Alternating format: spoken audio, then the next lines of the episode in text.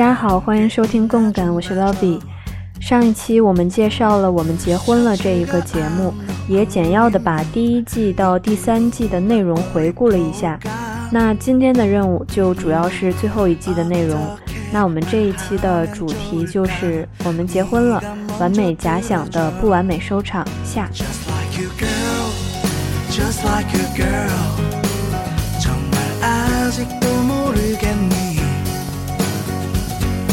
Girl just like girl 第四季就是刚刚完结的这一季，也是目前走向了终结的一季。这一季的夫妇就特别多了，我们也是挑选一些来说。那首先第一对呢，就是姐弟夫妇，女演员高俊熙和 two AM 的郑贞云。对高俊熙的颜值关注可以说就是从这个时候开始的。在那之前呢，我并不认识这样的一个女演员。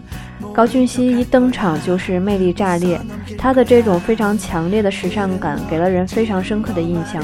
包括她后面每一集出现的时候，造型都非常有看点。那新郎郑真云和我节这一个节目还是有比较深的渊源的。从一开始亚当夫妇的时候，他就在演播室，到现在终于自己也成为了节目的主角之一，真的是媳妇熬成婆。那这些年间，郑真云也是成熟了很多，从出单曲到参演电视剧，她渐渐的也开始独当一面。虽然说是年下，但她这种相对成熟的撩妹手法还是挺让人惊讶的。那高俊熙相对她本身这种高冷美艳的形象，其实是非常柔软的，并不算强势，所以两个人在一起也非常有看点。那对高俊熙的印象非常深刻的就是，感觉他作为艺人武装的非常彻底，在采访的时候你几乎不能够感觉到他的真实想法，觉得他的段位还是很高的。那这对夫妇给人印象最深的，可能还是停留在颜值这一部分，所以说可看性还是挺高的。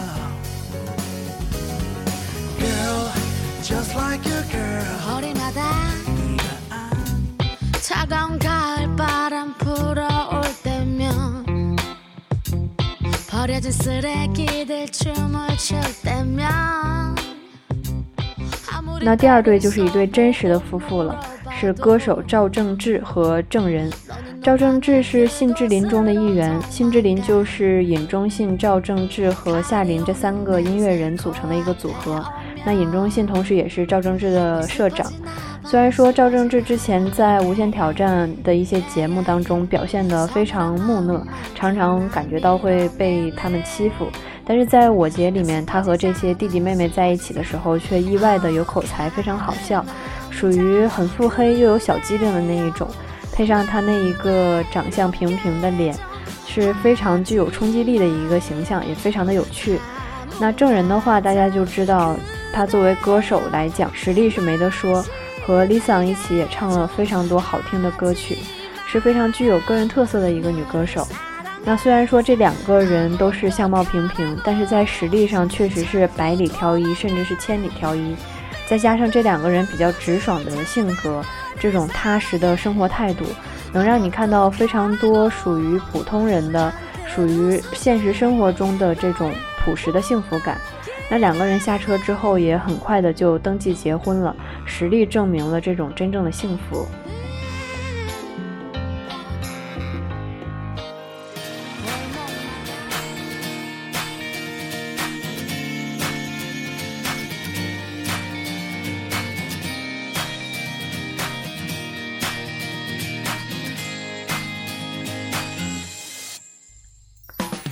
那下面一对情侣就是一个传统的 idol 搭档，是 Shining 的李泰民和 A Pink 的孙娜恩。这一对是在红薯夫妇之后，另外一对被人们称为初恋的情侣。那这两个人出演节目的时候年纪都非常小，呃，那个时候泰民刚满二十岁，而娜恩才十九岁。这两个人的恋爱经验均为零，就具有非常强烈的初恋感觉，因此大家给他们取名为初恋夫妇。其实一直是非常喜欢泰民的，看着他在《Shining》里面成长了这么多年，歌唱和舞蹈实力都非常扎实，是非常优秀的一个 idol。那泰民本人是瘦瘦白白的，大家平时都觉得他应该是偏俊美的吧，也可以说是比较阴柔的那一种帅气。但是在节目中却意外的发现他是一个纯爷们儿的这种性格。那这样的一种反转，大家就非常爱看了。那相比起来，娜恩的存在感并不算很强，虽然说也是偶像这个行列里的，但除了长得漂亮，可能人们并没有什么特别的记忆点。本人虽然说非常好看，气质很清纯，但是却羞于表达，不是很会推销自己的这种。所以他的这一个性格呢，也帮助了两个人在节目中更有这种初恋的氛围。虽然说粉丝的争议其实很大，关于这一对 couple，因为大家都知道，像 SM 家的这种粉丝一向都比较强大，所以说这一对在当时也承受了一些压力吧，尤其是孙娜恩这一边。但是在看的时候，你觉得两个人的确是很美好，因为 idol 的压力很大，你又不给他谈恋爱，那他出来放松一下，其实是蛮好的。我不知道这是不是我个人的一种看法，我觉得泰民在这个过程中其实是比较开心、比较享受的，就是感觉他有一种这种自己的主观意愿上想去谈恋爱的这种意愿是比较强的。那这两个人从二零一三年的四月一直到二零一四年的一月份，以这种假想夫妇的身份活跃，其实也受到了很多的喜爱。但后面发生的一个事故，就是一个未播出的片段遭到了观众的批判。当时这一个片段发出来的时候呢，它里面是，呃，那一集娜恩因为泰民的这个隐形摄像机在哭的时候，后面就听到了。一个女性工作人员的辱骂声，所以说观众对这件事情感觉非常的愤怒。那对于这件事，工作人员也正式发表了道歉声明，说实际上是没有恶意的。但是不管怎么说，都是一个让人感觉不是很舒服的事件，就算是一个当时的小事故吧。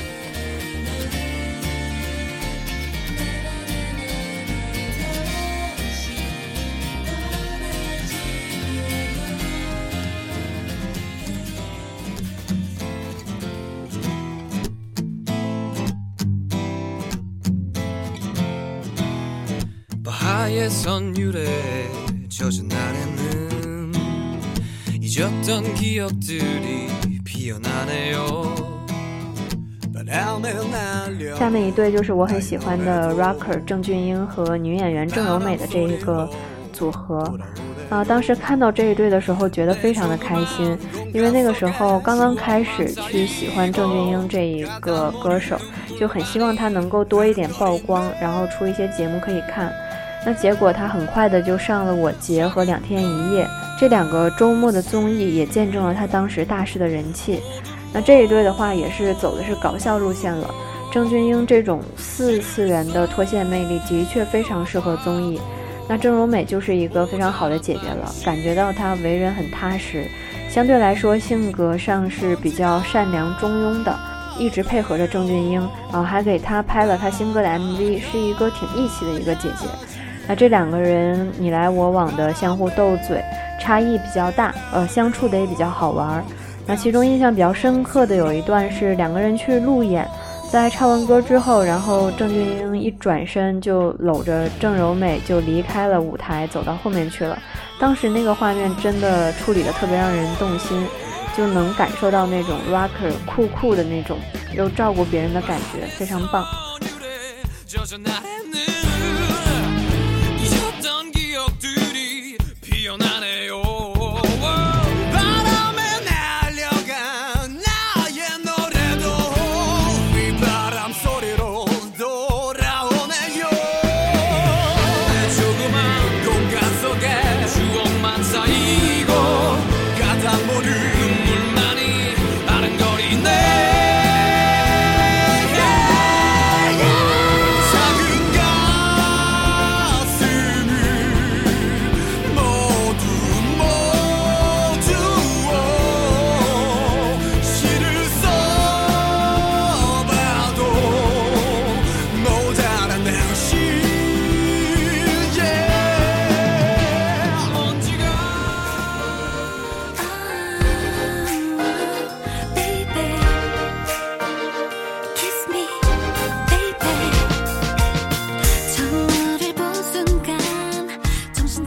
后面一对夫妇就是演员李素妍和钢琴家允汉的这一个搭配，他们两个是展现了这种匹配度非常高的这种善男信女的感情，两个人都是那种看起来人格完美的形象，是成熟的大人的感情。那相比之下，觉得演员姐姐比较真诚吧。这两个人都是大眼睛，说话还有笑的时候眼睛都忽闪忽闪的，觉得还是比较配的。那钢琴家就是那种比较儒雅完美的形象，非常的体贴温柔，但也有一点美好的不太真实的感觉。这一对给人的感觉就是匹配度比较高，可能路线走的也比较中性，没有特别有爆点的地方，但是让人看着很舒服。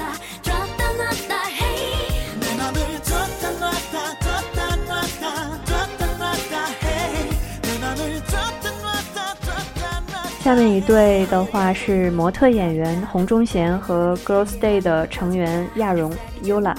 那这一对其实我觉得有一点可惜，这两个人条件都挺好的，应该是属于观众缘都比较不错的，而且我对这两个人的感觉都很好。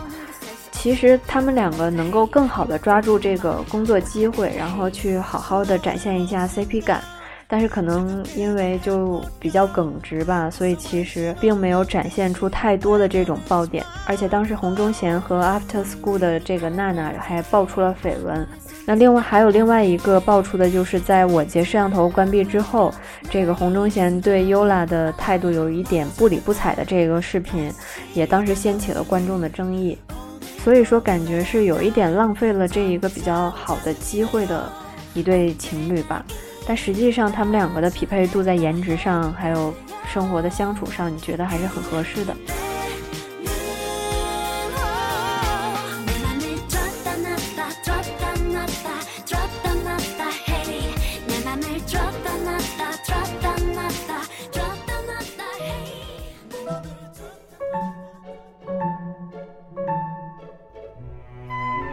那下面一对就是人气非常高的。演员组合宋在林和金素恩这一对，其实一开始并没有关注，因为对这两名艺人并不是很熟悉。直到后面这一对的话题度实在是太高了，就勾起了好奇心，才找过来看。那在看的时候，其实是非常投入的，因为这两个人的进展神速。你看你在看的时候，明明知道这是套路，但是因为非常有趣，看点很多，所以也是能够接受的。他们两个的进展奇快，平时对视的眼神也是火花四溅，被称为“十九禁夫妇”和“肉麻夫妇”。宋在林真的是一个非常火热的积极派，他的各种宝典级的金句非常值得学习。在那一个阶段，也是很久没有出现这种激进风格的夫妇了，所以说在话题度上轻松就突围。金素恩长得非常漂亮，非常可爱。那为人又很直率，宋在林就是看起来多情，但是说话的时候隐隐的又很无辜、很乖巧，魅力还是非常反转的。那这一对虽然说人气很高，但也还是有一个事故，就是金素恩和演员孙浩俊当时卷入了恋爱说，这一个事情再加上之前洪忠贤和娜娜的那一个绯闻，当时就让我姐卷入了一个。呃，双重恋爱说是史无前例的一个非常严重的危机吧。当时的担当导演还亲自出面救火，所以说接二连三的这种恋爱说，让当时我觉得境地非常的被动。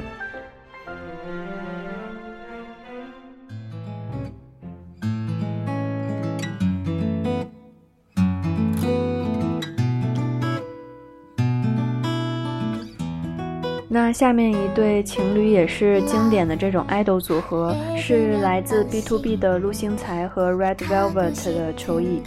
那这两个人年纪都非常轻，二十岁和二十一岁的样子。那他们之间的感情就属于两个幼稚鬼之间这种元气满满的互动。那陆星材和秋意也是节目开播以来年纪最小的新婚夫妇，在节目中两个人虽然年纪很小，但是很浪漫。对彼此也很照顾，这也勾起了无数观众的少女心。仇一的性格非常开朗，然后也有小女生的一面。很多时候，陆星材要撒娇，要一起演情景剧什么的，马上就能配合得非常好。能感觉到这两个年轻人的性格很合得来。从一开始，陆星材有一点小心翼翼的，到后面两个人熟了之后，就开始变得疯狂的可爱，男友力也是非常足。那这两个人的下车也让很多人感到不舍，是让人看得非常清爽、看得非常舒心的一段。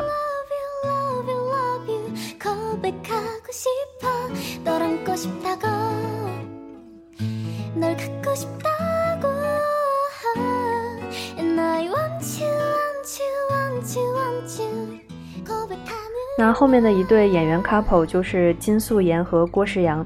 金素妍欧尼应该是大家都很喜欢的一个韩国女演员了。她活动了很多年，出演了非常多经典的作品，从一开始的女主播到这些年来的陷入纯情，男主角换了一批又一批，但是她始终还是担纲女主，还是那么让人心动。那难得的是，素颜偶逆是一个特别有礼貌的人，谢谢从来都不离口的一个姐姐，真的是春风一般的这种气质。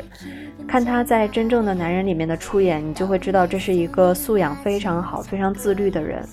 那值得一提的是，当时陷入纯情的剧组来到新居和夫妇聚会的时候，发生了很多很有趣的小插曲。那郑敬浩的表现也是让人觉得挺有看头的。那在一七年的六月九日，哎，就是前两天，那金素妍和演员郑尚宇也结婚了。那希望他能够幸福。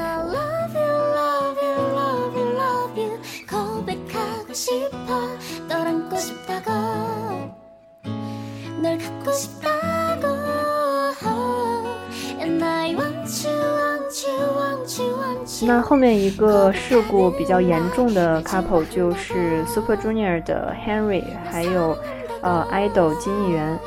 他们两个是在一五年的三月十四号上车，到六月十三号就下车，度过了应该近三个月的假想夫妇生活。艺媛当时是和演员李泰林卷入了一个辱骂的争议。这个事件的性质可能比较严重，所以被很多观众都要要求下车。那最终没有办法，节目组还是选择了让艺媛退出。那这两个人的下车其实是比较仓促的，连最后的问候都没有来得及去录，取而代之的就是一个字幕，上面写的是非常感谢这段时间以来大家的喜爱。那这就是那段时间一个比较严重的一个事故了。那到后期的话，看这些最近加入的新情侣，其实我觉得让节目氛围转换的比较好。比如说最后加入的崔泰俊和朴美、李国珠和 Sleepy、孔明和郑慧星，还有张度妍和崔民勇等等这几对情侣在加入的时候，呃，新闻都说这些风格不同的情侣让我们结婚了，又迎来了第二个全盛期。那这里面孔明和郑慧星是非常清爽的直白情侣，虽然说这两个人不是 idol，但都是二十代的演员，非常的具有青春活力。那郑慧星之前在呃事前采访的时候就说自己的另外一半希望是孔明，而且对孔明非常直白的表达了自己的喜爱。那在刚开始看这对儿的时候，因为比较直白，就会觉得看得很过瘾，也觉得郑慧星这一个。呃，演员非常的有活力，非常的活泼，让你一下子找到了之前看我节的那一种甜蜜感。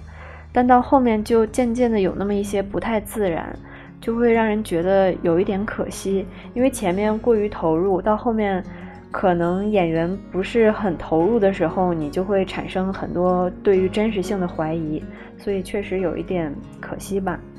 那另外两对表现很出乎意料的是两个凯格曼所在的夫妇组合，李国珠和 Sleepy，还有后面的张度妍和崔民勇，这两对就真的没有想到会那么好看。那李国珠和 Sleepy 这一对就比较吸引人眼球，呃，一个那么胖，一个瘦的跟什么似的。那这两个人之前在我独自生活还有呃 Radio Star 这些节目上面就有结缘。所以说，他们两个的结合让很多观众都非常的期待。那这两个人的表现属于比较现实的这种情侣之间的相处，反倒比较好看。但 Sleepy 在节目中这种很虚饰，但是对待国珠又很真诚的这么一个态度，让人觉得这个 rapper 真的非常不错。因为像李国珠的这样一种呃身材，让人们总是觉得好像这个胖女孩不是很容易能得到真爱。但是 Sleepy 在这个呃，节目中和李国珠结成一对之后，不仅对他没有任何的这种在身形啊或者形象上面的这种介意，而且对他非常的真诚，对他非常的好，所以很多人都表示那一段时间收看我节就是为了看这一对儿。那最后一对儿，这个张度妍和崔敏勇这两个人，我是没有想到会那么好看。他们两个是在菊花岛在岛上开始的夫妇生活，给人的感觉有一点像。三十三餐，或者是罗 PD 的新婚日记这种在岛上面生活的感觉，有一点像我结的这一个野心座。这两个人性格差异非常大，张度妍是女凯格曼，比较开朗，比较活泼。那崔敏勇的话，他中间不能说是冷藏吧，应该说有好一阵子都没有出来活动。很时隔多年再出来，这个心境本来就不太一样，而且这个人你可以看到他已经沉淀的比较深沉了，可以算得上是一个大叔。那张都妍在里面长手长脚，很漂亮，但又非常活泼。他在节目中对这个《千与千寻》当中的卡通形象无脸男的这个喜爱，让很多人都陷入了他的这种魅力。他非常热情地向崔敏勇介绍着他这一些无脸男的这些手办啊，这些收藏。当时那一段真的是非常经典。然后这个大叔的话，就是动手能力非常强，对于生活是那种比较老派的作风，什么事情都比较遵从天然啊，或者说是。亲自动手去完成一些事情，他的这种爱好点跟现代人确实是有一点差异的。那这样的两个人在一起，互相的照顾，非常真诚的对待的时候，就会让你觉得非常好看。那这一对儿也是刚好赶上了节目的这一个终结，所以说并没有，嗯，非常尽情的拍摄下去吧，真的是让人感觉挺可惜的。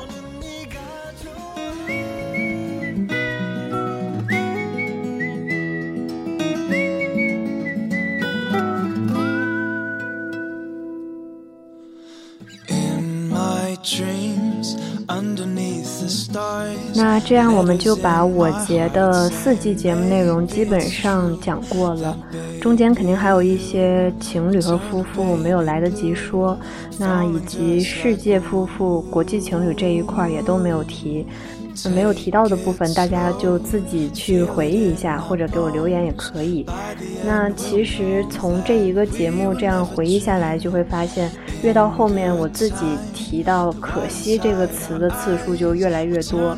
所以也能看到，其实一整个我觉得第四季都伴随着这种大大小小的危机。那也正是这一连串的危机，导致了停播，导致了后面这种收视率的下滑非常严重。那刚才提到的那一些绯闻啊，一些小的事情连环而至，都导致了节目评价急速下降。越看到后面呢，你就会觉得节目设置的越来越多，给艺人的空间越来越小。明显觉得不好看的时候，其实就有一些心寒。有一些反应比较好的 couple，因为节目的设置反倒没有什么空间，真的是没有赶上我节的好时候。那看到这些问题，你也会突然想起来，之前说罗 PD 在做节目的时候选人这一点是非常注意的。那现在看来，节目的人选真的是非常重要的。他能不能高度认同你这个节目的价值观，为节目做出奉献和自律，都是非常重要的。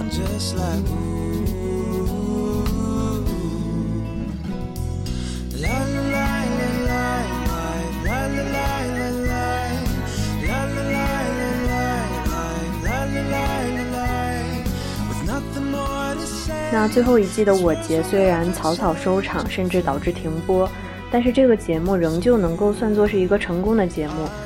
那其中一个非常重要的会受到观众追捧的原因，就像是这个节目的导演曾经说的那样，是因为他多亏碰上了偶像爆发性成长的时期，这个节目才能够这么成功。到了利特出演的时候呢，这个节目就基本被定性为偶像综艺节目了。偶像明星其实不仅仅是在韩国国内得到了国民的热爱，他还有非常多的海外粉丝。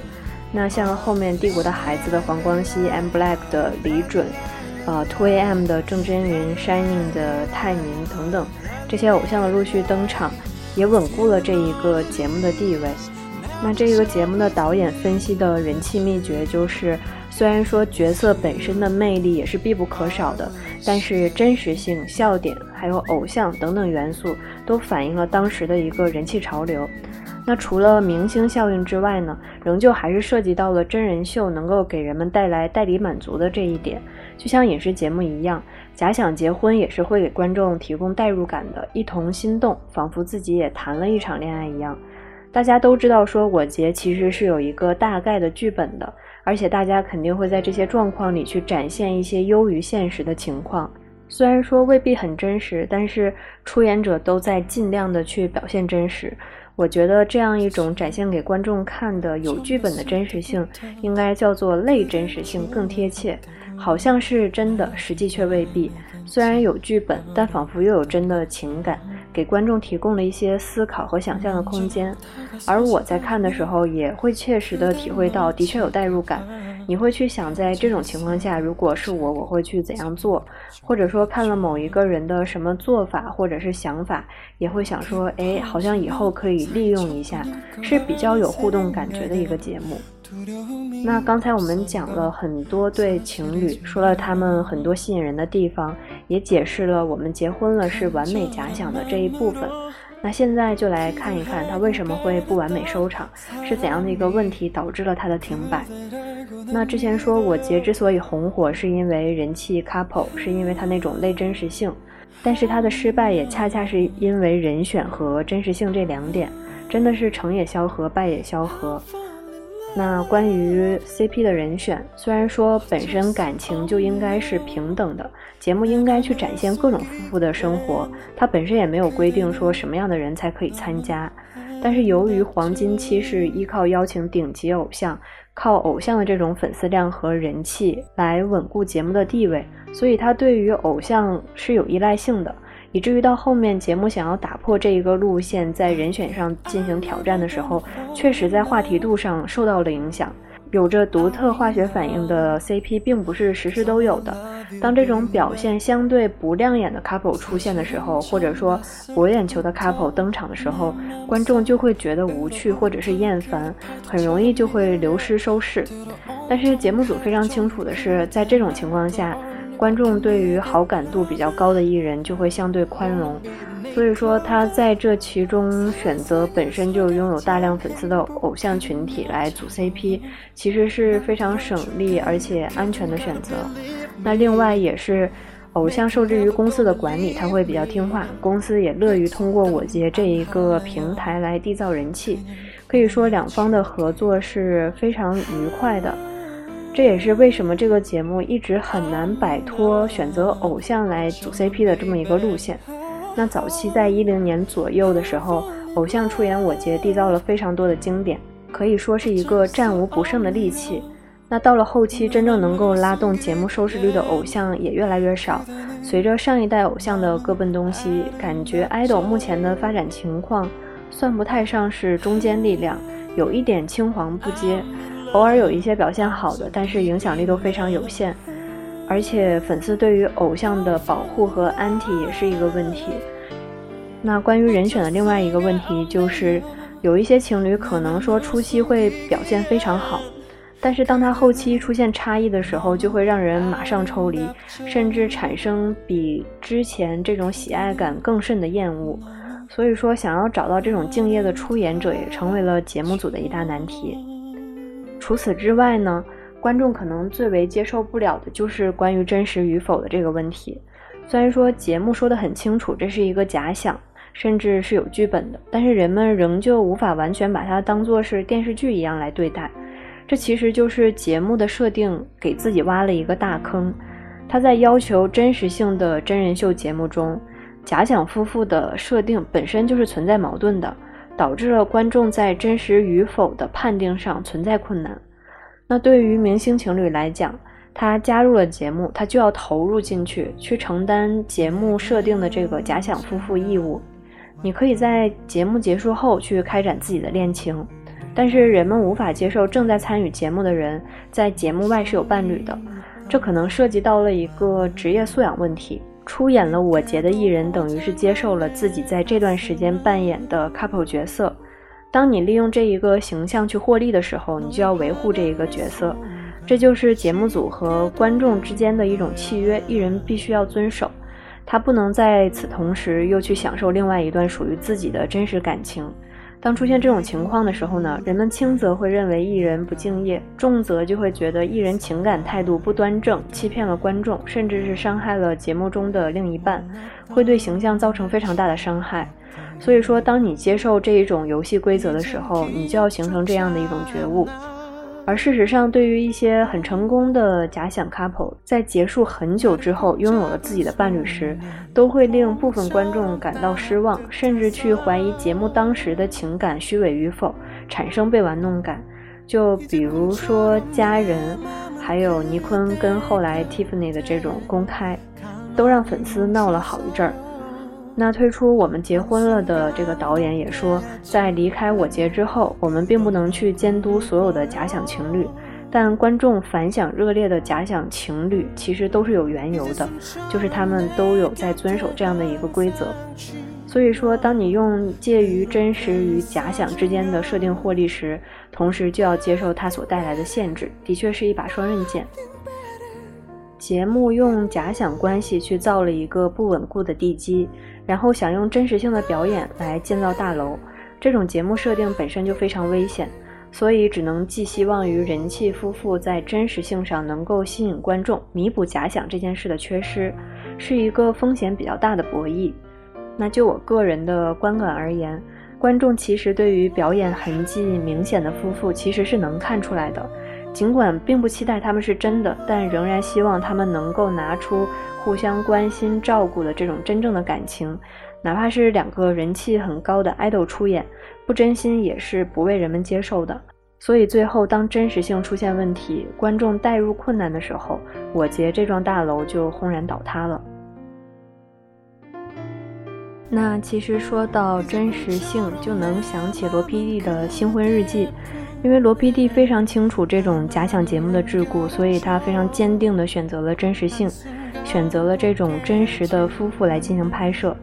那对那个节目当时印象很深刻的是，在其中看到安宰贤和具惠善两个人进行争论的时候，我真的有一点震撼。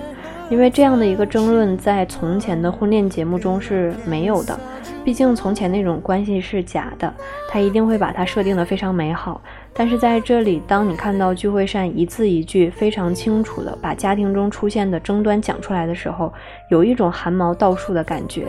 才猛然间从之前这种真人秀的美梦中觉醒，原来这才是真正的生活。不论你拥有多少财富，享有多大的人气，长得俊美与否，只要你身处婚姻之中，那性格和行为的冲突就是无法避免的。各种细小的差异要用相当大的耐心和技巧来处理，并非是童话故事一般那样幸福的生活在一起。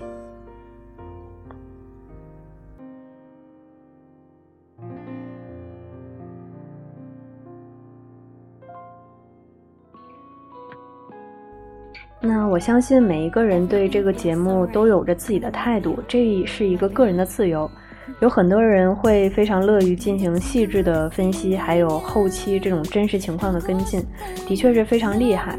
那我的情况就还只是一个普通的观众，会比较简单的把它当做一个节目来看。除了看节目之外，我就不太会去互动，也几乎不会去网上看看人们怎么想，或者说是加入某一个粉丝团队。所以看法还是比较封闭的，基本是我自己的一个消遣和猜想，把它当做是了解艺人的一个途径。那至于 CP 感这个东西，真的是当做附加值来看的，有的话就当然很欢迎，没有的话只要不是太讨厌的人设，我基本也都能看。可能这跟后期这种设置痕迹明显有关系。我觉得这种形式都被艺人们所熟知，对于如何去表演会更熟练一些。观众其实也有成长，他对这种真实性的接受度上也更加的宽容。他会明白说，其实这都是生意，观众也会有抽离感。就像是一些艺能节目中，都会非常坦诚的去问一些 CP 的关系，很多艺人就会半开玩笑、很坦白的说，我们是 business，这就是这种经营形象用的关系。可以说就是认真你就输了，但其实每个人仍旧是有认真的权利的，这个无可厚非。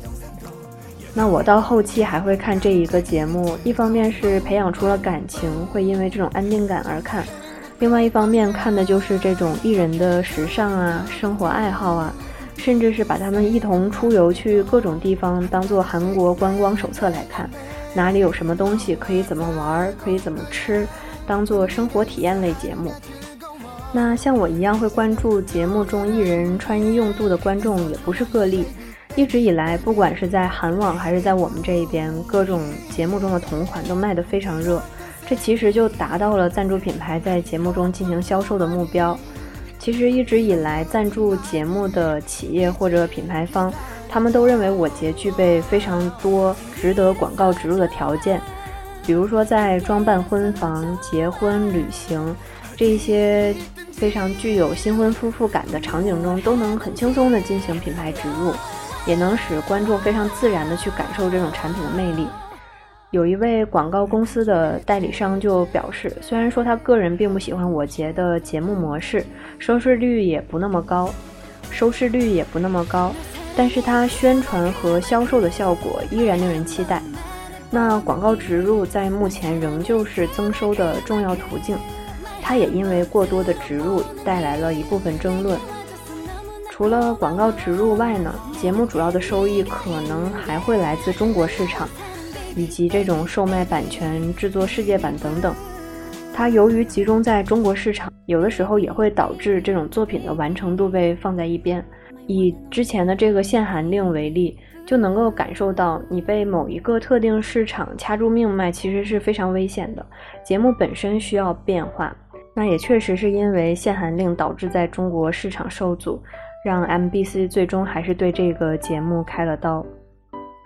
那其实这一次我觉得这个暂时的中映其实也是一个好机会，因为从另外一方面来看，这种变化就是它改进的一个机会。在这几年里面，TVN 还有 JTBC 这些呃综合编程频道或者是有线频道都已经开始威胁到了无线台。很多节目的收视率都已经远远超过了无线台的这一些老牌节目的收视。尽管说我节是一个非常稳固的经典节目，它在面对这样的竞争之下也是需要改进的。那我们前面说了很多这种关于节目的分析，其实在我看来是可有可无的，因为一个节目走红与否也要看潮流趋势。你掌握了一切正确的法则，也未必能够在某一个阶段去大红大紫。那我觉这个节目它所演绎的一些美好的婚姻生活，其实是对社会发展有导向价值的，希望人们能够受此启发，建立一些和谐的家庭。而我看来，它更像是我们恋爱了。让人们对情感产生一些美好的认知，也在疲惫的现实生活之余进行一些幻想，得到治愈。那尽管说我节的覆灭看起来不可避免，但是这一个节目还是承载了很多的回忆。回忆起来从前的一对一对 couple，其实还是感觉到非常开心的。所以希望这一个节目还是能够早日回归。如果能够进行更加仔细的季播制制作，来提升节目质量，相信还是有发展空间的。那这一期节目就到这里吧。